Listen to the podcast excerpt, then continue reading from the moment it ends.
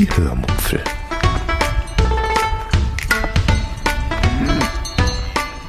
Aus dem Tagebuch einer Allgäuerin.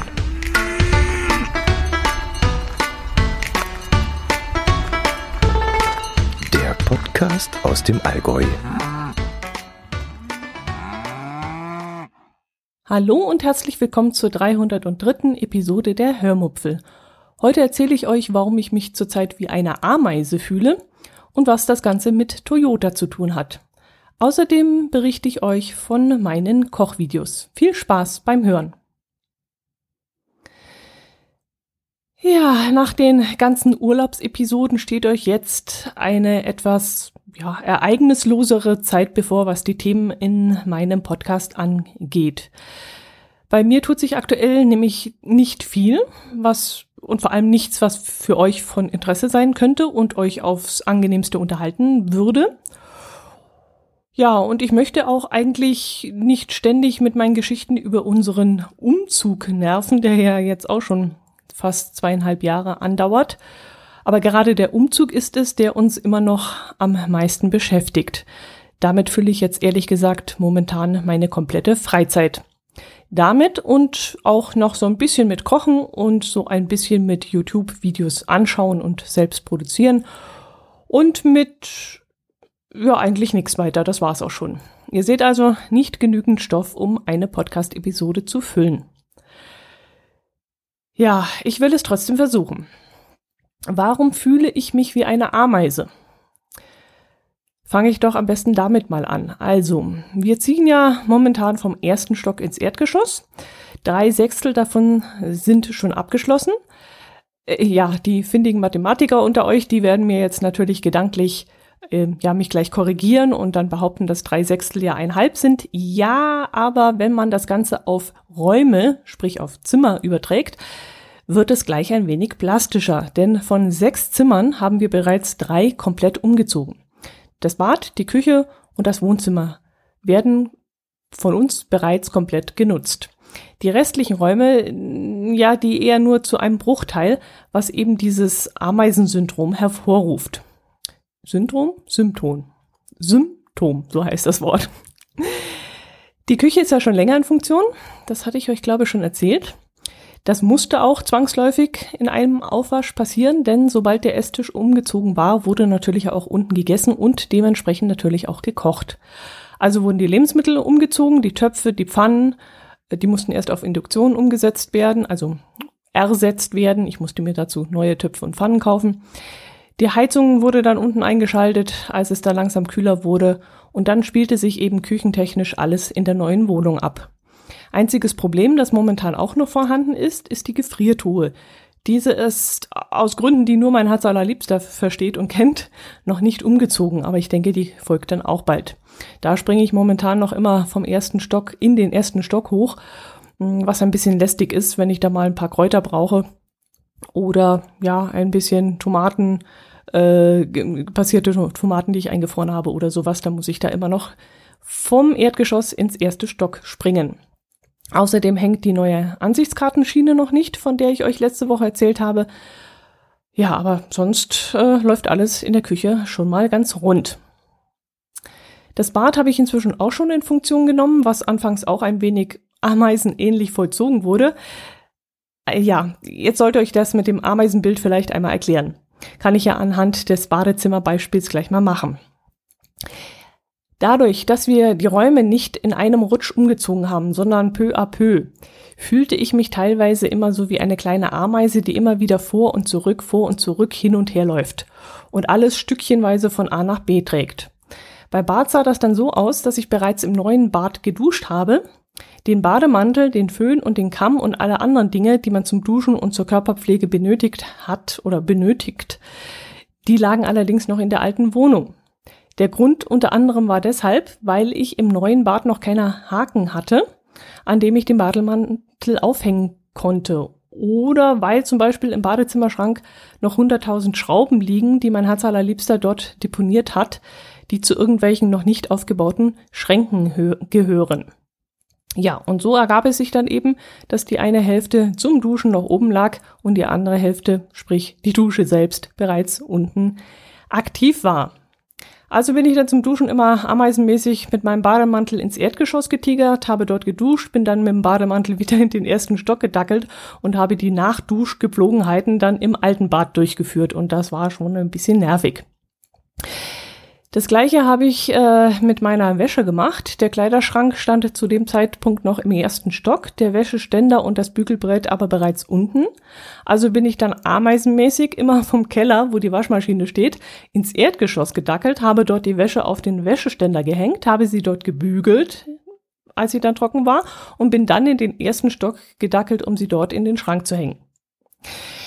Das gleiche aktuell immer noch mit dem Arbeitszimmer. Der PC steht nämlich noch in der alten Wohnung, sprich hier, wo ich gerade im Podcastzimmer bin. In der neuen Wohnung steht aber schon der Aktenschrank mit allen Unterlagen. Also gibt es auch hier eine Ameisenstraße, auf der ich dann zwischen den zwei Büros hin und her wuseln muss. Was das ganze Ameisengebaren da natürlich noch verstärkt hat, ist die Tatsache, dass so ein Umzug ja auch wunderbar dazu hergenommen werden kann, um mal gründlich auszumisten. Ich habe also jeden Gegenstand nicht nur in einen Wäschekorb geladen und ähm, habe diesen dann in die neue Wohnung geschleppt und dort alles wieder in die Schränke geladen. Nein, ich habe auch jedes Stück einzeln kontrolliert und dann erst entweder entsorgt oder in die neue Wohnung geschleppt. Ich habe wirklich jeden einzelnen Gegenstand einzeln in die Hand genommen, habe ihn geprüft und dann entschieden, ob ich ihn noch brauche oder nicht.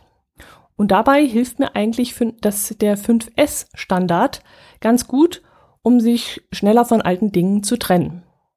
Jetzt denke ich mal, ihr kennt den 5S-Standard nicht. Und dann lernt ihr nämlich heute was dazu. Der 5S-Standard kommt ursprünglich aus dem japanischen Toyota-Produktionssystem und dient dazu, seinen Arbeitsplatz und das Arbeitsumfeld sicher, sauber und übersichtlich zu gestalten und zu halten. Ich kann jetzt kein Japanisch, aber ich habe euch die 5S trotzdem mal rausgesucht und versuche euch jetzt mal die vorzulesen. Da gibt es erstens Seiri, zweitens Seiton, drittens Seiso, dritt, viertens Seiketsu und fünftens Shitsuke. Keine Ahnung, ob man das so ausspricht. Und weil wir alle vermutlich oder ihr da draußen ja auch kein Japanisch sprecht, gibt es das Ganze dann auch noch übersetzt und das heißt dann im Deutschen 5a, nämlich A wie aussortieren, A wie aufräumen, A wie Arbeitsplatzsauberkeit, A wie Anordnung zur Regel machen und A wie alle Punkte einhalten und verbessern. Das muss man sich mal auf der Zunge zergehen lassen. und ihr wisst es jetzt auch. Wenn ihr Lust habt, dann könnt ihr euch im Internet einmal schlau darüber machen, wie dieses 5S bzw. 5A in modernen Industriebetrieben umgesetzt wird. Da schlagert man wirklich mit den Ohren, wenn man das durchliest. Da liegt dann wirklich nichts rum. Da hat alles seinen teils wirklich vorgezeichneten Platz. Da kommt es sogar vor, dass auf einer Arbeitsplatte zum Beispiel mit Farbe ein Schraubenschlüssel aufgezeichnet ist, auf dem dann auch nur ein solcher liegen darf. Und wenn dieser Schraubenschlüssel dort nicht liegt und man nur eben dieses vorgezeichnete, ja, diese vorgezeichnete Grafik dort auf dem Schreibtisch sieht, auf dem Arbeitsplatz, dann weiß man, dass da irgendwas nicht hinhauen kann. Das ist wirklich schon fast krankhaft und ja, ich, ich schüttel da wirklich mit dem Kopf, aber irgendwie ist es auch spannend. Ja, jetzt sieht es bei uns natürlich daheim nicht so übergenau aus. Bei uns liegt schon mal so das äh, eine oder andere herum. Ich bin zwar ein recht ordentlicher Mensch, das sind wir beide, mein Herz allerliebster noch mehr als ich, aber ich brauche auch so meine Häufchen, wie ich sie immer gerne nenne, um mich wohlzufühlen. Ohne meine Häufchen bin ich einfach nicht daheim. Aber wir nehmen dieses imaginäre 5S im Kopf immer mal gerne her, wenn wir uns von Dingen trennen können. Äh, nee, nicht trennen können, so weil wir nämlich glauben, emotional daran gebunden zu sein. Also im Grunde kommt bei uns während des Umzugs auch, wenn ich das richtig so überlege, nur der erste Punkt dieses 5S-Standards zu Drang, nämlich das Seiri beziehungsweise auf Deutsch das Aussortieren. Wenn ich also einen Gegenstand in die Hand nehme und denke, Ihr kennt das sicherlich. Man glaubt dann, dass man den Gegenstand dann irgendwann vielleicht doch nochmal gebrauchen könnte. Man hat da zum Beispiel 20 Lineale, die man seit 10 Jahren schon nicht mehr genutzt hat.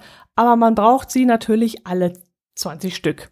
Das eine, weil es den Zentimeter genauer anzeigt als der nächste, was ja natürlich völliger Quatsch ist. Das andere, weil es aus Holz ist und man daran so schön mit einem Cutter entlangfahren kann. Das nächste, weil es eben das Lieblingslineal ist oder das übernächste, weil es das Lineal aus der Schulzeit noch ist und so weiter und so fort.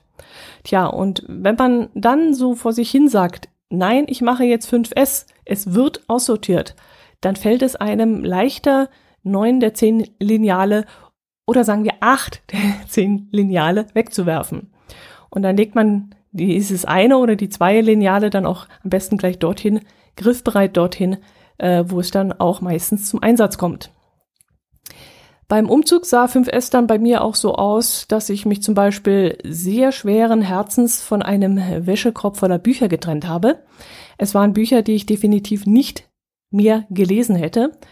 Entweder weil ich sie schon gelesen habe und ein zweites Mal Bücher normalerweise nicht lese oder weil sie mich einfach nicht interessiert haben. Also, warum soll ich die aufheben? Aus Sentimentalität, aus dem Gefühl heraus, dass die Bücher dann doch zu, vielleicht zu schade sind, um sie wegzuwerfen? Alles Quatsch. 5S kam da wieder zum Einsatz. Einfach nur 5S. Die schönsten Bücher habe ich dann einer Kollegin angeboten, die sie gerne noch liest, beziehungsweise sie weiter verschenken möchte. Das waren zum Beispiel so Bücher, die wir in der Lese-Challenge gelesen haben oder Bücher, die ich im letzten Jahr gekauft habe und die noch aktuell sind und die ich bereits gelesen habe. Die alten Bücher habe ich dann gleich rigoros meinem Herz allerliebsten mitgegeben, der dann zum Wertstoffhof gefahren ist. Und dort hat er sie in eine Ecke gestellt. Und soviel ich weiß, können sie dort Lesefreudigen noch, ähm, ja, können sich Lesefreudige dort noch bedienen. Und das, was übrig bleibt, äh, wenn ich das richtig verstanden habe, landet dann später im Altpapiercontainer. Ich habe viel weggeworfen und vieles, woran ich wirklich noch sehr gehangen habe. Am allerschwersten fiel es mir, und da brauchte ich dann trotz 5S mehrere Anläufe, bei meinen Diddelmäusen.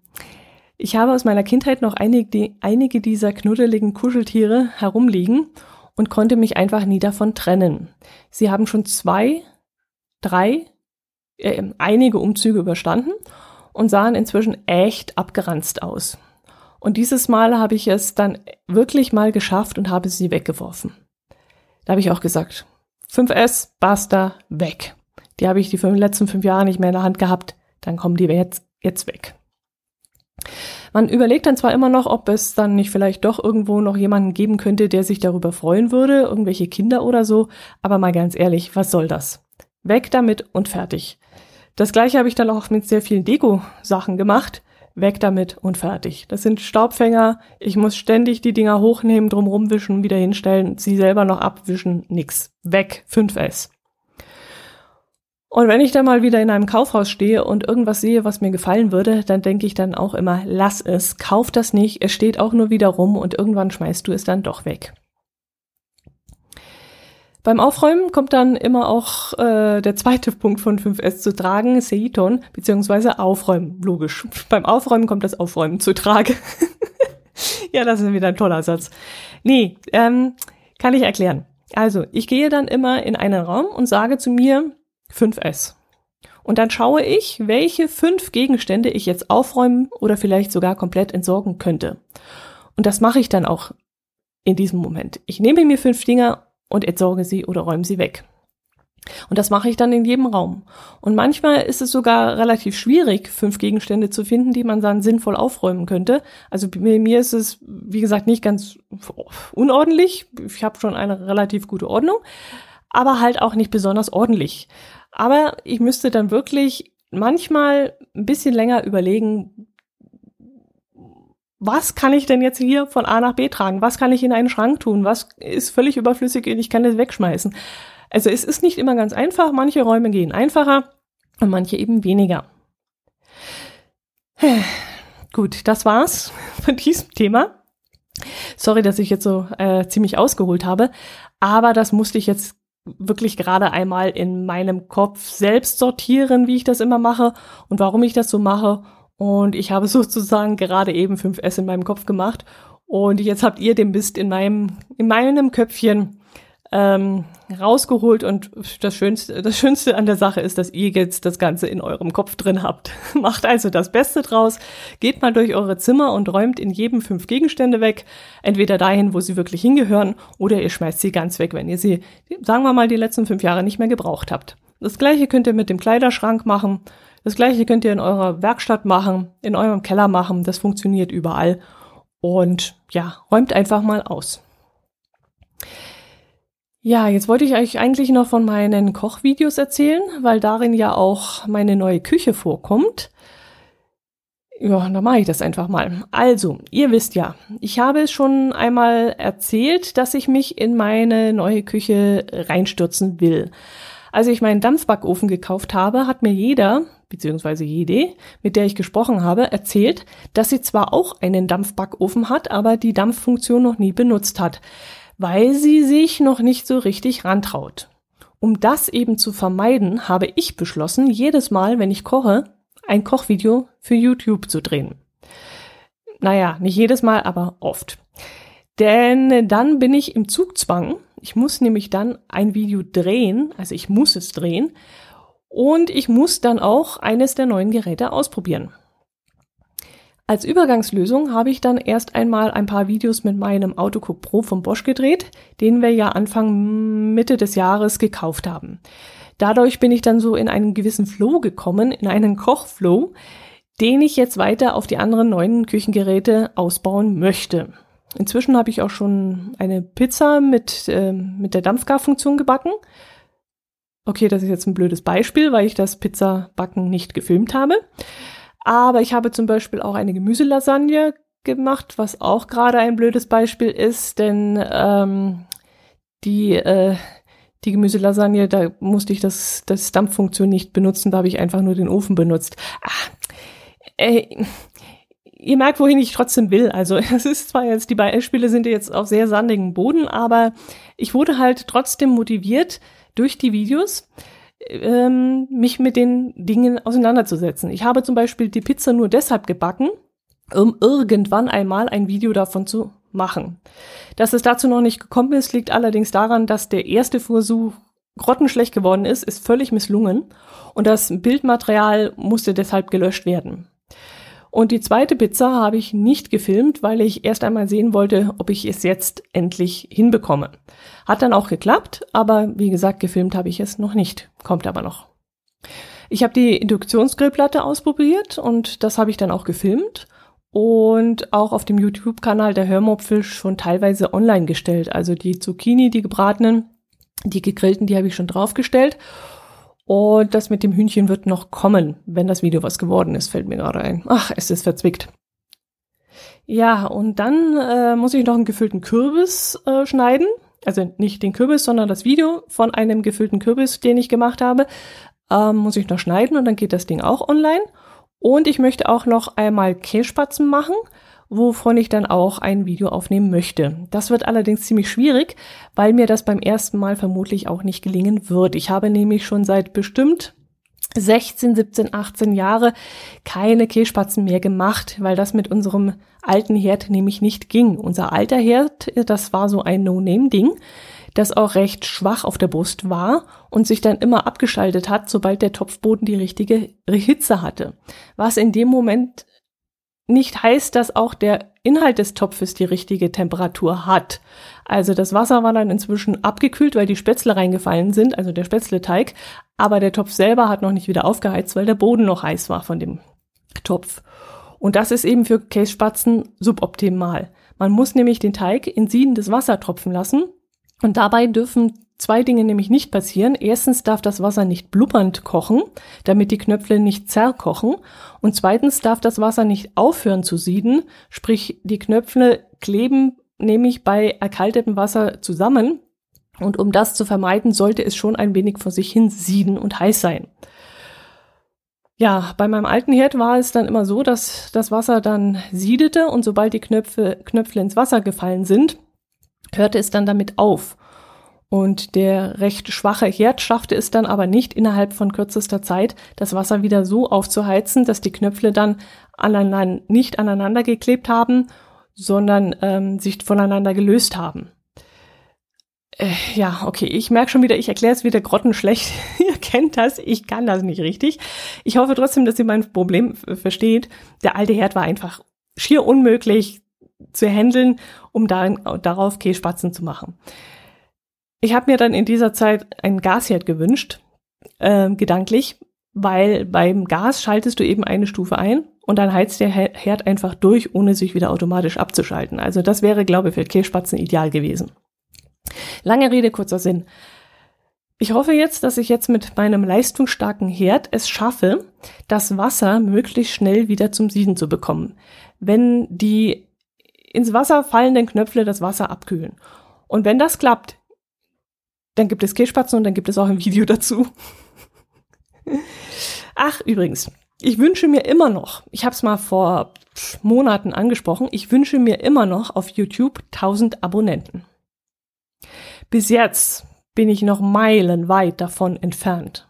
Und es wäre echt riesig, es wäre oberaffengeil, wenn ihr mich dabei unterstützen würdet. Ich würde mich echt riesig freuen. Denn wenn ich 1000 Abonnenten habe, werden mir ein paar zusätzliche Funktionen freigeschaltet, die ich gerne nutzen möchte, beziehungsweise überhaupt mal ausprobieren möchte. Zum Beispiel gibt es dort eine Community-Funktion, ähm, die auch erst ab 1000 Abonnenten freigeschaltet wird für mich wo ich dann nicht nur Videos, sondern auch Bilder veröffentlichen kann. Und das würde mir nämlich riesig Spaß machen, das mal auszuprobieren. Also, wenn ihr irgendwo einen Google-Account übrig habt, von mir aus auch einen, der stillgelegt ist oder so, abonniert mich doch bitte einfach mal. Macht dann diese komische Glocke aus, dann kriegt ihr auch nie irgendwie eine Push-Nachricht, sondern pff, läuft einfach so nebenher und dann schaffe ich es vielleicht, die 1000 Abonnenten zu kriegen und dann kann ich die neuen Funktionen mal ausprobieren. Ja, Tut mir jetzt leid, dass ich da betteln äh, muss, aber ich, das liegt mir schon irgendwie auf dem Zahnfleisch und das würde ich gerne mal erreichen. Gut, das war's für dieses Mal. Habe ich irgendwas vergessen? Wie klein die Welt ist, erzähle ich euch vielleicht nächstes Mal. Und sonst, nein, es gibt nichts mehr zu erzählen.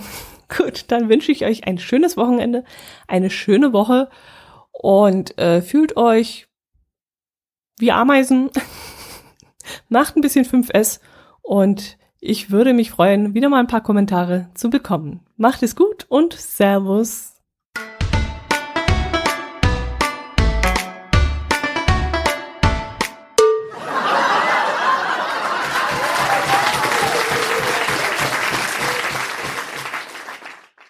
Hallo und herzlich willkommen zur 303. Dreiten, ja klar,